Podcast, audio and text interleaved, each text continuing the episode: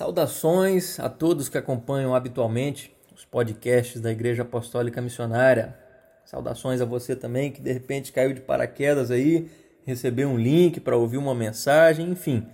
Meu nome é Jonatas e o meu desejo é que o Espírito Santo do Senhor fale ao seu coração nesse dia. Vamos lá? Conta-se que certa vez Leonardo da Vinci trabalhou por um longo período de tempo uma grande obra de arte. Finalmente, quando estava próximo de sua conclusão, ele percebeu que o jovem que estava com ele ali, um jovem aprendiz, ficava sempre de boca aberta ali, maravilhado com o trabalho do grande artista.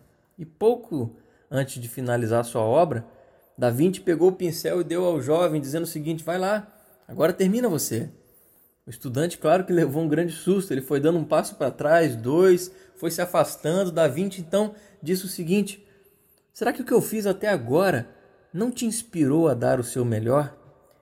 E eu quero te convidar a refletir acerca dessa pergunta de Leonardo da Vinci, porque com toda certeza ela faz sentido para cada um de nós. Apesar de cada um de nós termos uma história diferente, somos seres humanos.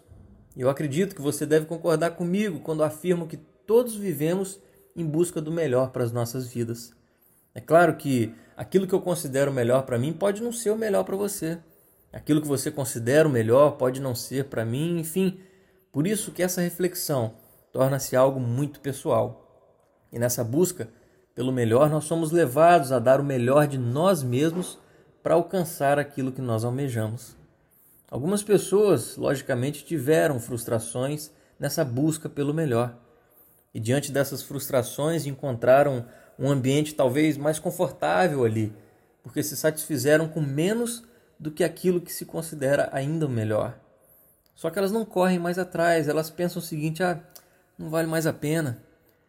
Já outras pessoas, naquela ânsia de conquistarem logo tudo aquilo que elas consideram ser o melhor, elas vão perdendo algumas coisas pelo caminho. Pode ser o dinheiro que vai embora, relacionamentos que se desfazem, enfim. E na busca pelo melhor, muitas vezes nós buscamos inspiração nos melhores personagens, não é verdade? Talvez personagens da história, personagens de renome, ou até mesmo aquelas pessoas que caminham conosco, pessoas que muito admiramos. E não há nada de errado em buscar inspiração nessas pessoas. Mas eu quero chamar a sua atenção para aquilo que a palavra de Deus nos orienta a termos como uma fonte primária de inspiração, acerca do principal personagem de toda a história da humanidade.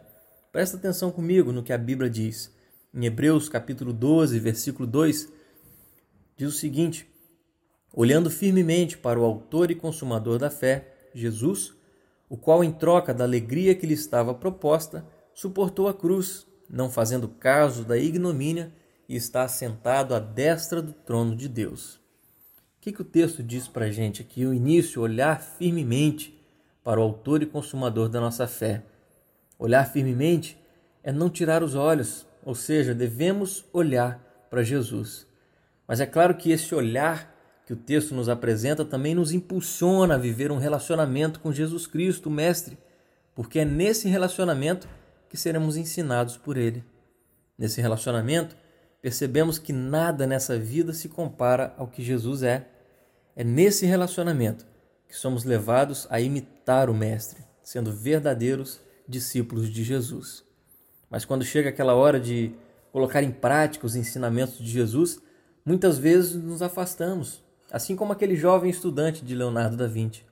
Nos afastamos por perceber, talvez, a impossibilidade de cumprir fielmente aquilo que Jesus nos ensina. Por outras vezes, temos aquele medo de decepcionar a Jesus. Isso também invade a nossa mente, nós desistimos de viver assim como ele viveu. É claro que a gente não consegue cumprir com fidelidade os mandamentos do Senhor. Nós somos imperfeitos, somos falhos, somos pecadores. Mas pense comigo mais uma vez naquela frase de Leonardo da Vinci: O que eu fiz até agora não te inspirou a dar o seu melhor? Nós somos levados a olhar para o que Jesus fez, ou seja, ele viveu uma vida perfeita. Ele nunca pecou e ele fez isso no meu lugar e no seu lugar. Foi vivendo essa vida perfeita que ele pôde se entregar como sacrifício a Deus pelos nossos pecados, morrendo lá na cruz. Ou seja, Jesus assumiu mais uma vez o nosso lugar. Na sua vida e na sua morte, Jesus foi o nosso representante. Olha o que a Bíblia ainda fala em Romanos 5, 8. Mas Deus prova o seu próprio amor para conosco pelo fato de ter Cristo morrido por nós, sendo nós ainda pecadores.